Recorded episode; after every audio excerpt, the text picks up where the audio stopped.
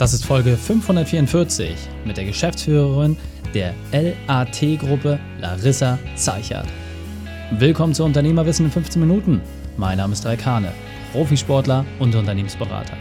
Jede Woche bekommst du eine sofort anwendbare Trainingseinheit, damit du als Unternehmer noch besser wirst. Danke, dass du die Zeit mit verbringst. Lass uns mit dem Training beginnen. In der heutigen Folge geht es um Erfolgreich in einer Männerdomäne. Welche drei wichtigen Punkte kannst du aus dem heutigen Training mitnehmen? Erstens, wenn sich über Nacht alles ändert. Zweitens, wie Vereinbarkeit gelingt. Und drittens, weshalb der Mittelstand noch viel lernen muss. Du kennst sicher jemanden, für den diese Folge unglaublich wertvoll ist. Teile sie mit ihm. Der Link ist reikane.de slash 545. Bevor wir gleich in die Folge starten, habe ich noch eine persönliche Empfehlung für dich. Diesmal in eigener Sache. Danke für das tolle Feedback zu meinem ersten Buch. Seit Ende April ist es überall im Handel und auch bei Amazon erhältlich und eure Feedbacks haben mich wirklich berührt. Besonders hat mich eine Nachricht gefreut von Tobi aus München. Er hat eine Werbeagentur mit zehn Angestellten und hat durch das Buch sehr, sehr viel Klarheit bekommen, wie er sich selbst aus dem Tagesgeschäft rausziehen kann, um damit seine Beziehung und seine Gesundheit zu retten, die in den letzten Jahren extrem gelitten haben. Und genau dafür habe ich das Buch Dein perfekter Unternehmertag geschrieben, damit jeder Unternehmer die Chance bekommt, seinen perfekten Unternehmertag zu leben. Und aus diesem Grund habe ich das Buch auch in drei Bereiche geteilt. Jedes Kapitel zeigt zum einen meinen persönlichen Weg, dann ein Werkzeug von einem prominenten Unternehmer und im letzten Teil ein Arbeitsteil, der dir deine Umsetzung garantiert. Du hast das Buch noch nicht? Dann gehe auf reikane.de slash Buch und sichere dir dein Exemplar. reikane.de slash Buch. Willkommen Larissa Zeichert. Bist du ready für die heutige Trainingseinheit? Auf jeden Fall. sehr gut, sehr gut. Dann lass uns gleich starten mit den drei wichtigsten Punkten, die wir über dich wissen sollten, in Bezug auf deinen Beruf, deine Vergangenheit und etwas Privates. Okay, fangen wir an mit meinem Beruf. Ich arbeite ähm, in der Elektromontage und zwar rund ums Gleis und in den Fahrzeugen Bus, Bahn und Tram, zum Beispiel in der Sicherheitstechnik. Der zweite Punkt? Etwas aus deiner Vergangenheit. Ich war vorher im Konzern tätig ähm, und habe dort ähm, den, das Dreieck zwischen Vertrieb, Innovation und Marketing geleitet und war auch da technisch ähm, engagiert. Sehr, sehr cool. Und noch etwas Privates zum Abschied. Was Privates, ich habe zwei Kinder und ich habe viele Hobbys. Sehr cool, kurz und knackig.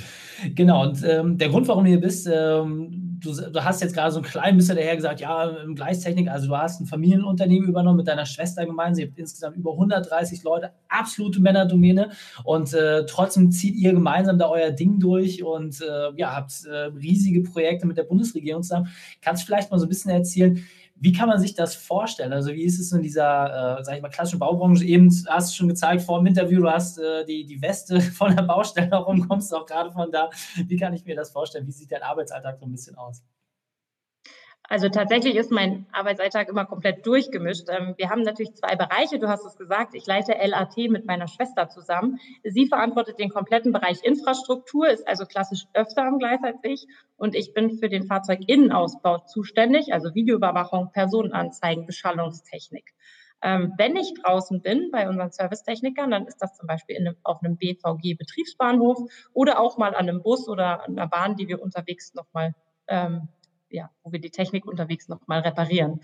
Ich darf an den Wochenenden und an Feiertagen meine Schwester ausbegleiten auf die Baustellen. Da ist dann richtig großes Gewerke unterwegs, also auch die zwei Wegebagger und eben auch mal ein Gleisbauzug.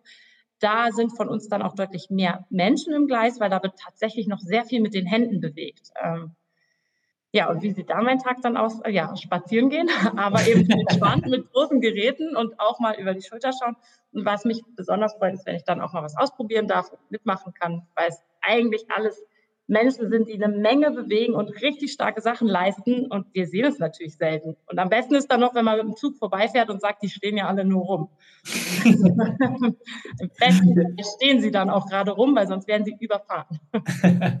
sehr, sehr, sehr spannend. Und äh, wir werden da gleich noch ein bisschen tiefer eintauchen, weil für dich ist auch das ganze Thema Vereinbarkeit extrem wichtig und äh, du lebst das auch entsprechend vor. Da gehen wir gleich drauf ein.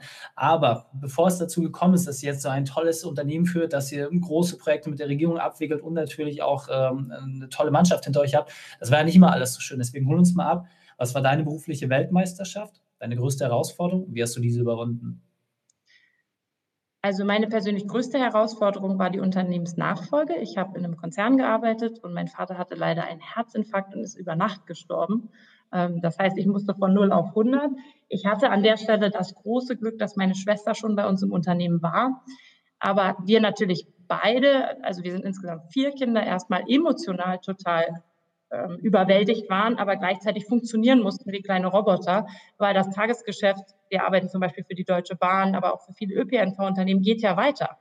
Der Nahverkehr und auch der Fernverkehr, die fahren, die halten nicht an, also müssen wir auch mhm. weiter arbeiten.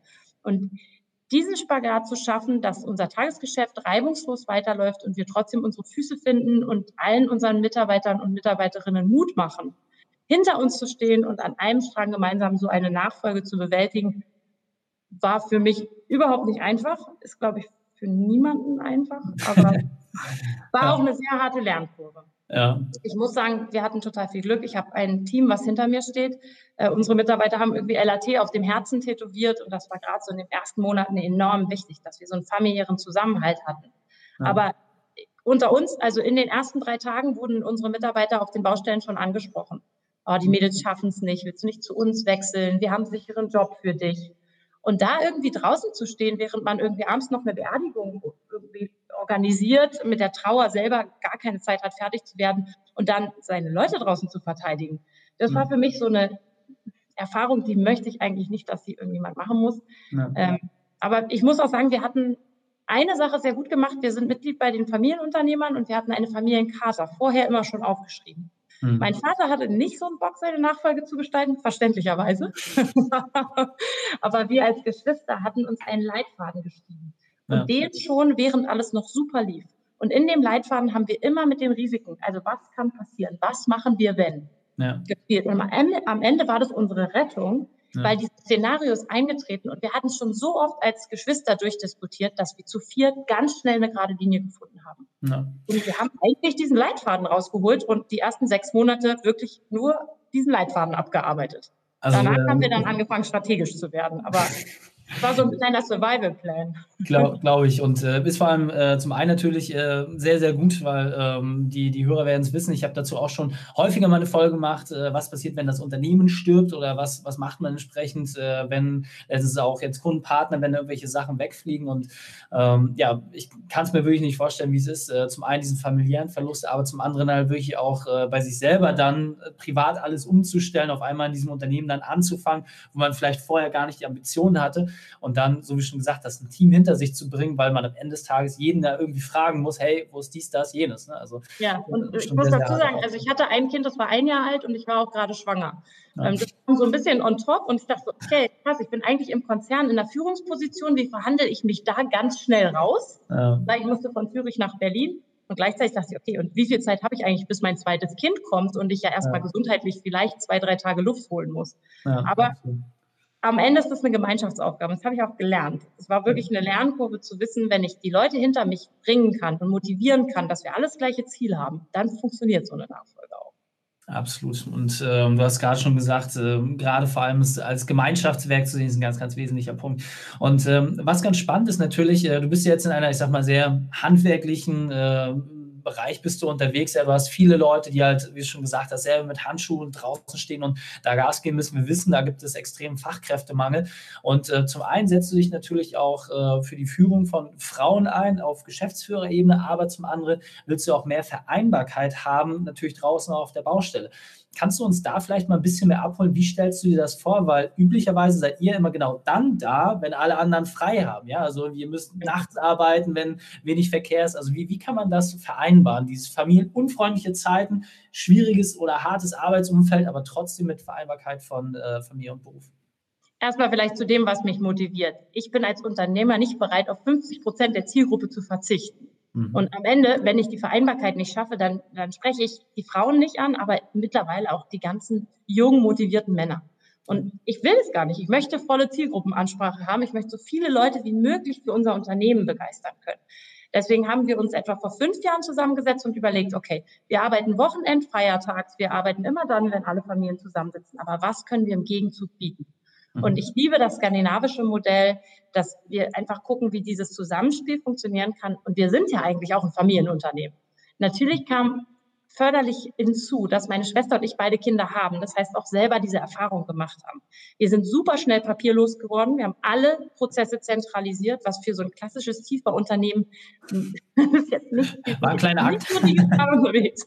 Wir haben mittlerweile dokumentieren, dokumentieren wir die Baustelle mit dem Handy, also sogar unsere Poliere ähm, haben die kompletten Prozesse in ihrem Mobiltelefon abgebildet. Und wir haben gemerkt, diese Stellschrauben, also eigentlich, ich mag das Modeboard Digitalisierung nicht, aber am Ende mhm. war es schon irgendwie auch ein Enabler für uns, dass die Menschen bei uns dezentraler arbeiten können. Und wenn man sich Baustellen anschaut in der Natur oder in der Geschichte, die sind sowieso dezentral. Es wundert mich, dass meine Branche nicht so richtig früher darauf gekommen ist. Mhm. Allerdings ist die Technik natürlich jetzt auch viel einfacher.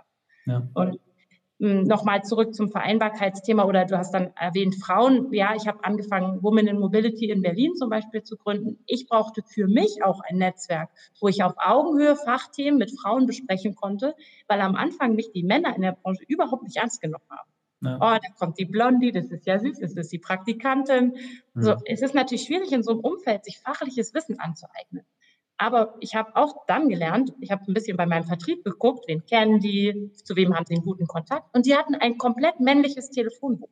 Das heißt, es war relativ schnell klar, welchen Mehrwert ich mitbringen kann mit einem Frauennetzwerk, nämlich das Telefonbuch von denen ebenfalls um 50 Prozent zu erweitern. Ja. Und in der Verkehrswirtschaft gibt es eigentlich nur 10 Prozent Frauen in den Führungsebenen, aber es werden immer mehr. Und mit ja. diesem Frauenfaktor kommt ja auch der Vielfaltsfaktor. Der ist wiederum für jeden Unternehmer interessant, weil es natürlich Innovationskraft bedeutet. Ja. So, also lange Rede, kurzer Sinn. Ohne Vereinbarkeit klappt die Vielfalt nicht. Und ich selbst möchte das auch. Ich möchte ja auch meine Familie miterleben und trotzdem möchte ich ein erfolgreiches Unternehmen gestalten. Ja. Und ich glaube, die Technik macht es heute definitiv möglich. Sehr, sehr cool. Kannst du vielleicht mal so ganz kurz und knackig in 30 Sekunden sagen, was so der wichtigste Faktor ist, wenn man das Thema jetzt auch für sich gerade im handwerklichen Bereich zum Beispiel lösen möchte? Also was ist so die erste Sache, auf die man achten sollte? Würde ich kurz und knackig? Personalplanung, also die Einsatzplanung, ist ein Riesenknackpunkt im Handwerk, wird überhaupt nicht professionell genug betrachtet. Wir haben immer die Möglichkeiten, so, so Arbeitszeiten, die Wochenend oder Feiertag sind, auch wieder mit Freizeit auszugleichen. Mhm. Aber wenn wir natürlich auf jeden in unserem Team jeden Tag setzen, dann hat er keine Freizeit und auch keine Ausgleichszeit.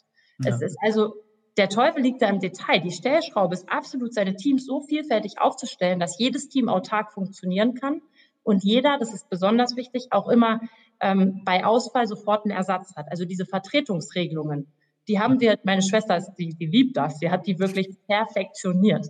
Und wir haben in der Verwaltung angefangen, das ist einfacher und haben uns dann Schritt für Schritt auf die Baustellen rausgearbeitet und zu den Servicetechnikern hin. Ja. Ähm, aber da ist eben auch sowas wie Übergabeprotokoll, Software zur Hilfe nehmen. Was hat denn der andere gearbeitet? Für Führungskräfte, die sich so eine Position teilen, kann ich Tandemploy total empfehlen. Ähm, mhm. Das ist mhm. wirklich eine geniale Software, wenn man die Führungsposition teilt. Wir haben dann hinten weiter raus das dann auch über, über die App gelöst. Also wir haben da so eine Baustellen-App entwickelt und weiterentwickelt. Und da ist eben alles mit drin. Vertretungsplan, was hat er zuletzt gemacht, mit wem hat er gesprochen, und dann funktioniert es ehrlich gesagt sehr gut, weil auch ja. jeder ohne schlechtes Gewissen in den Feierabend gehen kann. Die Arbeit ja, läuft sehr, ja weiter. Sehr, sehr, sehr, cool. Wir müssen so langsam auf die Zielgerade einbiegen. Wir haben nur ein sehr kurzes Format. Ähm, ich kann mir schon vorstellen, dass jetzt gerade viele Unternehmen sagen, what, what, what, what, das will ich mal alles nochmal anhören. Kein Problem, hört es einfach nochmal an. Oder es gibt ja noch einen anderen Weg, und zwar mit dir Kontakt aufzunehmen. Deswegen ist die Frage, wie ist der leichteste Weg, um ja, sich mit dir auszutauschen? Und vor allem, du hast ja auch äh, an einem Buch mitgewirkt. Kannst du dazu vielleicht mal kurz sagen, wo wir das auch entsprechend finden? Und dann verabschieden wir uns. Gerne. Also fangen wir mit dem Buch an. Ich durfte an dem ähm, Gemeinschaftswert Zukunftsrepublik mitschreiben und ich habe ein ganzes Kapitel dem Thema Vereinbarkeit gewidmet. Und zwar nicht nur der Seite, was können wir als Unternehmer ändern, sondern eben auch der politischen Komponente, welche Rahmenbedingungen müssen sich verändern. Ich habe einfach mal zehn Jahre vorgespult und gesagt, wie ich mir 2030 vorstelle. Ich sage es vorab, ich glaube, dass die gewerblichen Mitarbeiter bei uns bleiben und Robotik nicht ganz so schnell kommt, wie wir das gerne also, wir müssen wissen, auf wo kommen. Wo finden wir das und wo finden wir deinen Kontakt? Sorry. und äh, mein Kontakt über LinkedIn zum Beispiel Larissa Zeichert mit Doppel-H und DT. Schreibt mir gerne und ich freue mich dann auf weitere Fragen und Diskussionen. Danke für das knackige Ende, mein Lieber. Ich freue mich auf das nächste Gespräch mit dir. Bis bald. Die Shownotes dieser Folge findest du unter reikane.de slash 545. Alle Links und Inhalte habe ich dort zum Nachlesen noch einmal aufbereitet. Dir hat die Folge gefallen? Du konntest sofort etwas umsetzen? Dann sei ein Held für jemanden. Und teile diese Folge. Erst den Podcast abonnieren unter reikane.de slash podcast oder folge mir bei Facebook, Instagram, LinkedIn oder YouTube. denn ich bin hier, um dich als Unternehmer noch besser zu machen. Danke, dass du Zeit mit uns verbracht hast. Das Training ist jetzt vorbei. Jetzt liegt es an dir. Und damit viel Spaß bei der Umsetzung.